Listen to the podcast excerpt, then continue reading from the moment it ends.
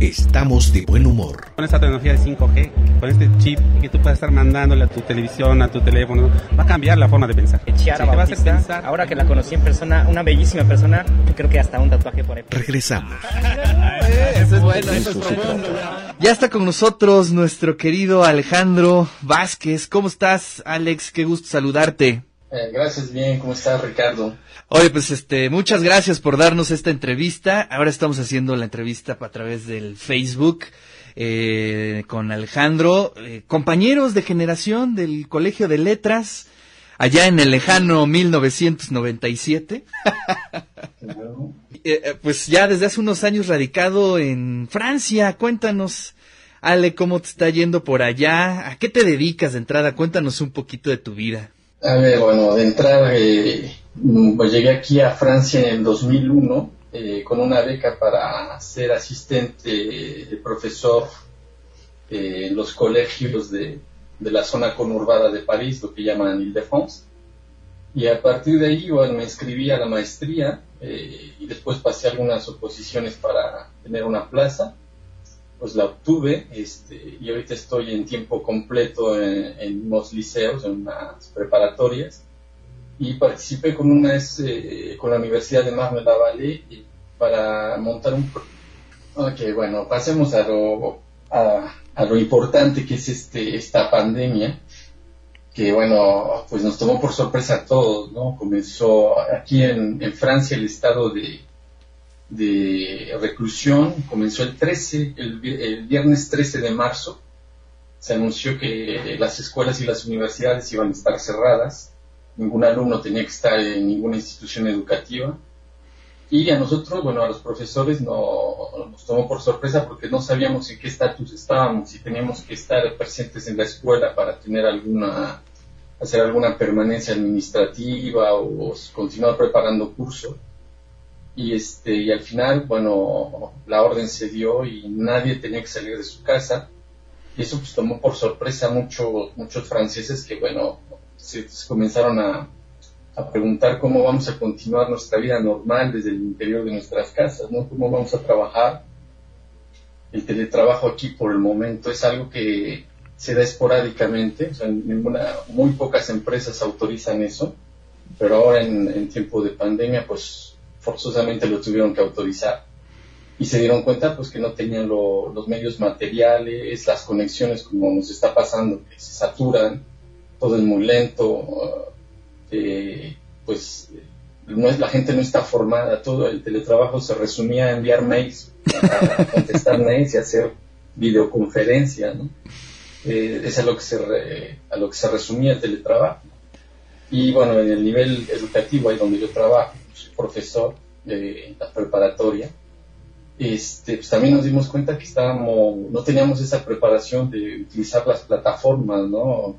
Utilizar el Blackboard, eh, compartir ciertos documentos, audios, o sea, nos estamos viendo eh, saturados de información y de mail, de alumnos que te escriben todos los días para ver cómo va a pasar esto. Y, bueno, afortunadamente la información aquí en Francia circula bastante bien, ¿eh? Quiere decir que sí existen los fake news, hay gente que, que transmite información falsa, pero la gente es más crítica, es más, eh, eh, tratan de ir más allá de ese rumor, ¿no?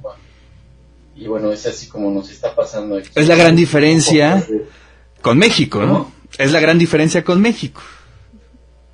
Sí, bueno, hay puntos en común, ¿no? Eh, por ejemplo, tal vez el fake news es un, un punto común mundial, ¿no? Existen en todos lados eh, la teoría del complot, que es un virus que salió de un laboratorio.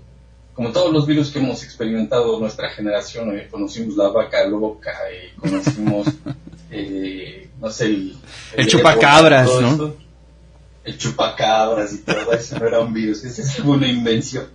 Este, pues conocimos diferentes virus, pues siempre pensamos, no, fue un laboratorio que ahí experimentó con la genética y se fue. Bueno, pero por el momento eso no nos lleva a nada, ¿no? Ahorita lo que la gente quiere es salir de esto y este y la gente, bueno, el sistema de comunicación del Estado aquí en Francia es muy eficaz, ¿no? Se, se bombardea ahí de, de publicidad en la televisión sin, sin muñequitos, ¿no? Es lo que siempre he criticado, no te ponen a Susana a distancia ni te inventan superhéroes, ¿no? Estamos hablando cosas serias. Eh, se dirigen a un público adulto porque son los adultos los que van a, llevar a los, a los más jóvenes a ser responsables. Entonces te ponen verdaderamente lo que, lo que tienes que hacer, eh, las normas que tienes que respetar. Y pues como en todo, también ese punto en común acabo de escuchar al compañero que está en España, y siempre existe el listillo que dice que pues, no va a pasar nada si lo hace, ¿no? aquí también hay listillos que van a salir a la calle, pese a la, a la prohibición, y este, pues al principio pues hubo una especie de labor pedagógica de los policías, ¿no? Te detenían, te, te regresaban a tu casa, te amonestaban verbalmente pero ya a partir del lunes, eh, lunes, a ver, viernes 13, 14, 15, 16, el, viernes, el lunes 16 de marzo, ya comenzaba la represión, o sea, salía sin ningún motivo válido 135 euros de multa. Y nada de que, oiga, joven, ¿cómo le hacemos? Yo nomás, no, no, aquí la multa es la multa y la ley está ¿no? Entonces, eh, pues lo, vemos, ¿no? Y sí la gente comenzó a, tener una reacción bastante eh, exagerada, porque como en México también este, hubo compras de pánico, ¿de acuerdo? Inclusive había gente que te enviaba eh, mensajes en cadenas, WhatsApp y todo, vete a tal tienda porque los artículos de primera necesidad están volando.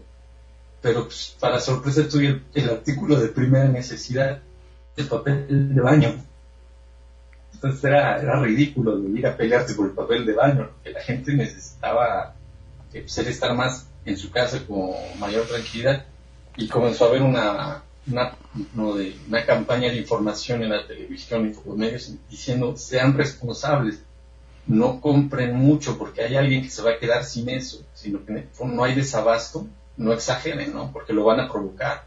Claro. Y hasta eso yo creo que la sociedad aquí en Francia ha reaccionado responsablemente las compras de pánico se han disminuido. Se ha comprobado que el, abasto en las tiendas está asegurado. Y eso este, pues hace, te lo juro que hay vecinos que salen y regresan con, lo necesario. O sea, si se van a comer esta semana 10 tomates, pues se van a comprar 10 nada más. O sea, no, no van a exagerar, ¿no? Este, por, el, por el momento, yo creo que la gente aquí están jugando el juego, están, están siendo responsables. ¿Cómo van eh, casos este, que se está dando el seguimiento, se está comunicando a toda la gente de manera diaria?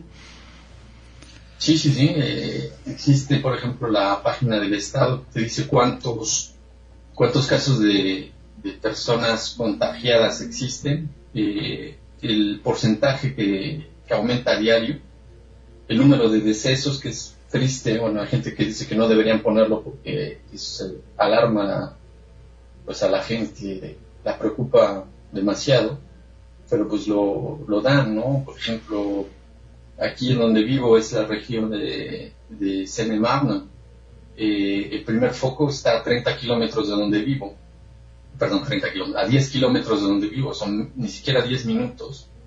Este, de ayer a hoy aumentaron 100 con casos de contagio. O sea, esto no es un juego. Yo al principio también lo creía como, como todos, ¿no? Esto es un virus que salió en China, estamos muy lejos, no va a llegar aquí, es una gripa, es como el H1N1, o sea, vino y se fue, ¿no? Nos habían dicho que iba a ser una pandemia, pero no, o sea, el caso de, contagio es, es severo, ¿eh? La verdad, yo también me preocupo por la gente en México que dice, bueno, a nosotros nos da o no nos da, vamos nos vamos a enfermar, eso es natural, sí, pero esto, el, el exponencial es enorme y, este, y en términos eh, materiales nos estamos dando cuenta que los hospitales no tienen capacidad para recibir tanta gente. O sea, en Francia no sé cómo está en México, porque ya me fui hace mucho tiempo, casi 18 años. Este, aquí en Francia, pues el servicio público está casi siendo desmantelado pues a los hospitales que teníamos antes con todos los servicios, pues los están especializando. El, el, hospital de, de, mi, de mi pueblo, le digo pueblo, son, somos 50 mil habitantes, que es bastante, pero aquí les dicen pueblos. este, tenía un hospital y nada más este, se está quedando como maternidad, urgencias. Y a, a 10 kilómetros tenemos otro hospital que para ahorrar este, van a hacer traumatología. Y otro hospital, si necesitas un dentista, tienes que ir a otro hospital a 30 minutos. O sea, en lugar de tener centros de seguridad social, los están especializando por razones económicas. ¿Y qué es lo que se están dando cuenta? Es que, pues ahora, eh, con la gran cantidad de contaminados que existe de personas contagiadas, por contagiadas, este, pues no tenemos camas para eso. No tenemos suficientes médicos, no tenemos suficientes enfermeros, no tenemos suficientes camilleros. Están necesitando la ayuda de los bomberos, de voluntarios. Imagínate, están pidiendo gente que si tienes tu, un diploma de primeros auxilios y eres mayor de 25 años, te presentes como voluntario. Yo creo que la metáfora que, que hizo Macron diciendo que estamos en guerra, están aplicando métodos como si estuviéramos en guerra. Sí, efectivamente. Creo que es importante. Por eso era importante que nos dieras esta entrevista para que nos eh, pudiéramos ver un poco en el caso de Francia, entender lo que está sucediendo allá y cotejarlo, este, hacer estas comparaciones, aprender también un poco de ustedes. Y bueno, y en la vida cotidiana, ¿cómo te va? ¿Vives con tu esposa, tus hijos? ¿Qué, qué, qué nos cuentas? ¿Cómo, ¿Cómo va eso? Que eso también es algo importante, ¿no? Bueno, pues mira, los chicos están confinados, eh, pero pues reciben las tareas igual por mail, o sea, se supone la escuela en línea, pero pues es más un intercambio de mail.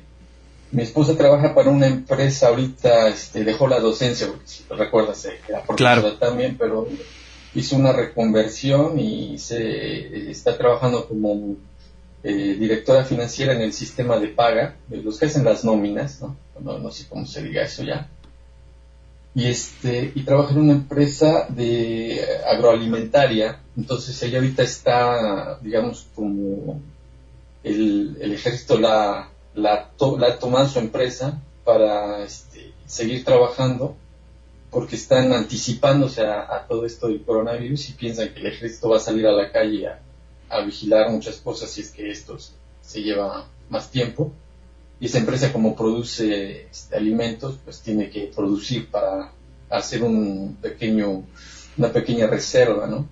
Y en lo cotidiano, pues, este, pues estamos bien, estamos en la casa, eh, pues nos damos cuenta que este, si no tuviéramos internet y libros y música y todo eso que te puede reactivar, pues este, pues estamos muy- estaríamos muy aburridos, ¿no? Pero pues eh, nos entretenemos como podemos, este, hay momentos de lectura, hay momentos de interacción, de conversación, y hay momentos también de, de dejar el espacio vital de otros, ¿no? Porque hay algún momento en que los niños también te van a pedir un poco de espacio para, estar solos y pues los dejas, ¿no? Yo creo que lo hemos vi- vivido bien, tranquilamente, este, pero yo creo que si esto, se- esto continúa va, va a comenzar a ser un poco tedioso para todos, no solo para mí, para todo el mundo que anda por acá. Sobre Así es. Los de aquí son chicos, ¿no? Sí. Bueno, vamos a tener que hacer esos cambios en nuestras vidas. De, de un momento a otro, este, cambió todo y creo que es un momento también para reflexionar muchas cosas, Ale, ¿no? Este, escuchaba yo esta entrevista con Pepe Mujica acerca de la voracidad de mucha gente, ¿no? Muchos empresarios. Así, bueno, pues finalmente, ¿para qué acumulas, acumulas y te vas a terminar muriendo como cualquiera, ¿no? Como cualquier hijo de vecina.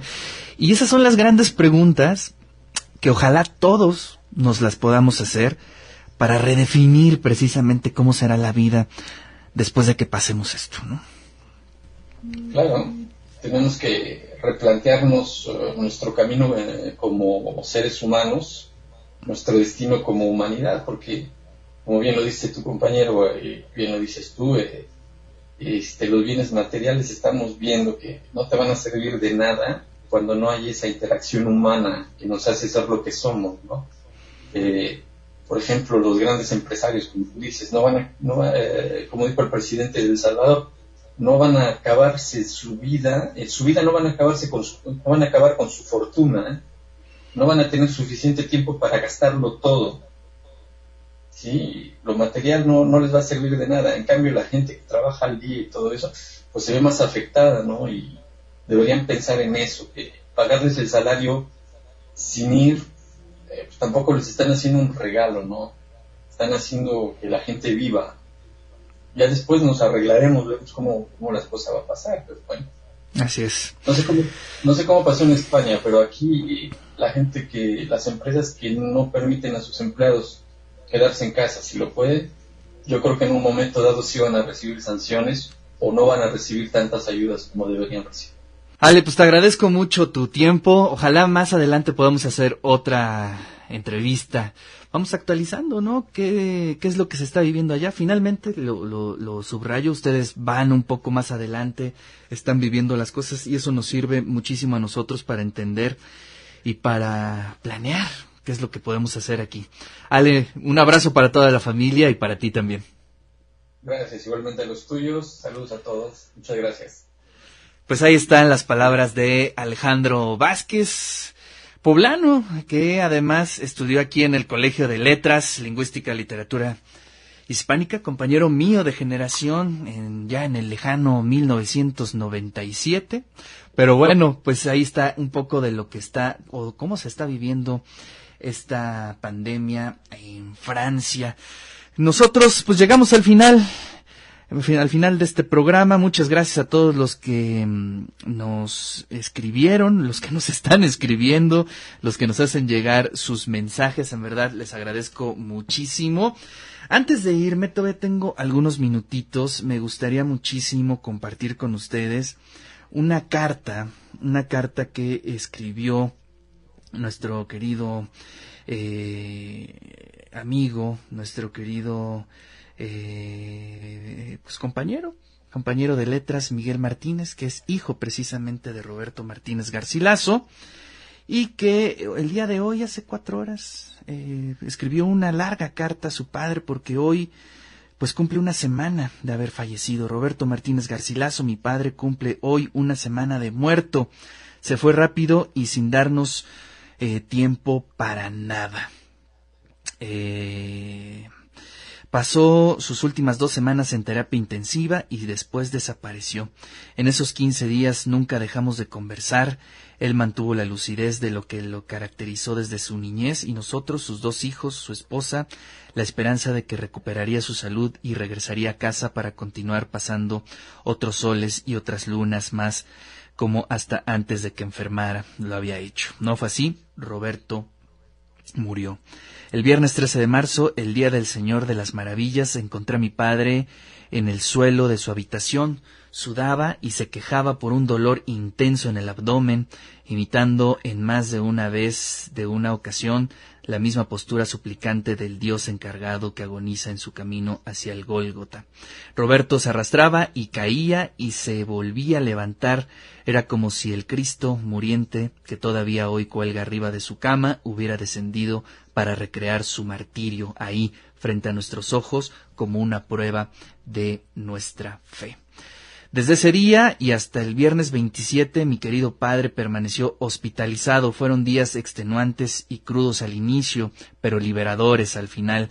Un paro respiratorio en la cama, cinco de terapia intensiva ocurrió cuando la muerte posó su mano en el pecho de Roberto. Los médicos intentaron reanimarlo, pero afortunadamente fracasaron, pues de haberlo traído de vuelta a este mundo bello y terrible, el daño neuronal habría sido irreparable. Mi padre nunca nos habría perdonado tenerlo en condiciones vegetativas y nosotros tampoco habríamos podido sanar nuestro error. Desde que mi conciencia adquirió la luz de la razón, yo vi a mi padre como eso, mi padre, pero a medida que fui creciendo descubrí los dones con los que él había sido premiado y por los que fue tan querido por innumerables personas. Roberto fue más, fue más literatura que hombre. No hubo día en que yo no lo encontrara leyendo y escribiendo en la infinita biblioteca que nos dejó. Ahora que él no está, no nos queda más que clasificar los miles de volúmenes que desordenados nos hablan desde todos los rincones de la casa. Mi padre fue el lector brillantísimo, pero también un poeta sumamente oscuro. Pocos poemas luminosos son los que tiene, quizás únicamente aquellos que están dedicados a mi madre y a quien amó hasta el último de sus días. Si algo aprendí de mi padre es que se deben de amar intensamente solo dos dimensiones de la vida, la de la mujer que sin saber cómo se convierte en tu amante, compañera, maestra y amiga, y la del conocimiento. Mi padre fundó, junto con un par de amigos, las revistas Ítaca y Fe de Ratas. Estuvo en el comité fundacional del diario Síntesis, publicó antologías de narrativa y alrededor de cinco libros de poesía que son su más fiel retrato. Tuvo programas de radio en Radio WAP y SICOM en los que entrevistó a creadores poblanos en su mayoría. Durante su juventud militó en el Partido Trotskista al mismo tiempo que estudiaba música, filosofía y psicología en los pasillos del Carolino. Sin embargo, fue la literatura la disciplina en la que más rigor dispuso. Poco antes de que yo me ingresara a la universidad, mi padre fue designado director de la Casa del Escritor primero y director de Literatura, Ediciones y Bibliotecas del Estado de Puebla después. Abandonaba la vida pública, Roberto se entregó a sus publicaciones dominicales en El Sol de Puebla y a la docencia en la UAP y en la Ibero. Él enseñaba al mismo tiempo que se formaba. Perteneció a la primera generación del doctorado en literatura hispanoamericana en la Facultad de Filosofía y Letras de la UAP y se doctoró con muchos esfuerzos debido a su indisciplina académica, con una tesis magistral del poeta poblano Manuel María Flores, quien nació en Ciudad Cerdán como mi padre y con el que aparentemente nos une un antepasado que se ha perdido en la memoria cronológica. No hubo día que Roberto y yo pasáramos sin hablar de literatura, filosofía, política y religión. Sin lugar a dudas, él es hasta hoy mi más grande maestro, pues no solo tuvo respuestas para todas las preguntas, sino que también poseyó el amor para iniciarme en la misma vía del autoconocimiento que la de él, las letras. Mi madre me enseñó a leer y mi padre a amar la lectura. Evidentemente extrañaré nuestros diarios desayunos irreverentes en los que apasionadamente discutíamos de estéticas, de escuelas, de corrientes, de hallazgos y de milagros cotidianos y gratuitos que la gente es incapaz de observar por vivir hacia el exterior. Extrañaré su presencia física y su inteligencia auxiliadora. Los días fueron pasando y mi padre cumplió en febrero sesenta años, no quiso fiesta y aunque ese día lo vi contento, los siguientes los pasó malhumorado. Me acerqué a él a principios de marzo y le pregunté la causa de su enojo constante. Su respuesta fue inesperada, como su muerte. Me dijo que no quería ser viejo y que más que temerle a la muerte tenía miedo de olvidar, de perder su inteligencia, de quedar reducido a un cuerpo enfermo incapaz de valerse por su propia cuenta.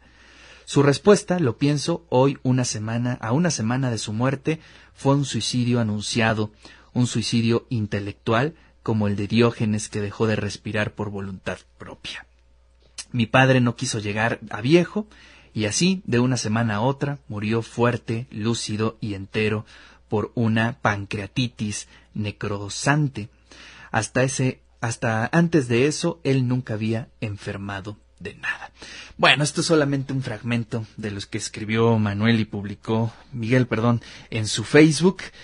Eh, los invito, yo ya lo compartí en mi Facebook para que terminen de leer esta carta. Se nos acabó el tiempo. Muchas gracias, Lalo, por eh, la operación desde tu casa. Y pues nos escuchamos el próximo lunes aquí en el De Eso Se Trata. Pásenla bien. Radio WAP presentó Conectado ¿Cuál es la importancia del servicio social? Primero, la parte del servicio a la comunidad. De eso se trata. La tarea de impulsar la formación de puntos de lectura en nuestra ciudad. De eso se trata. De José Agustín en libros.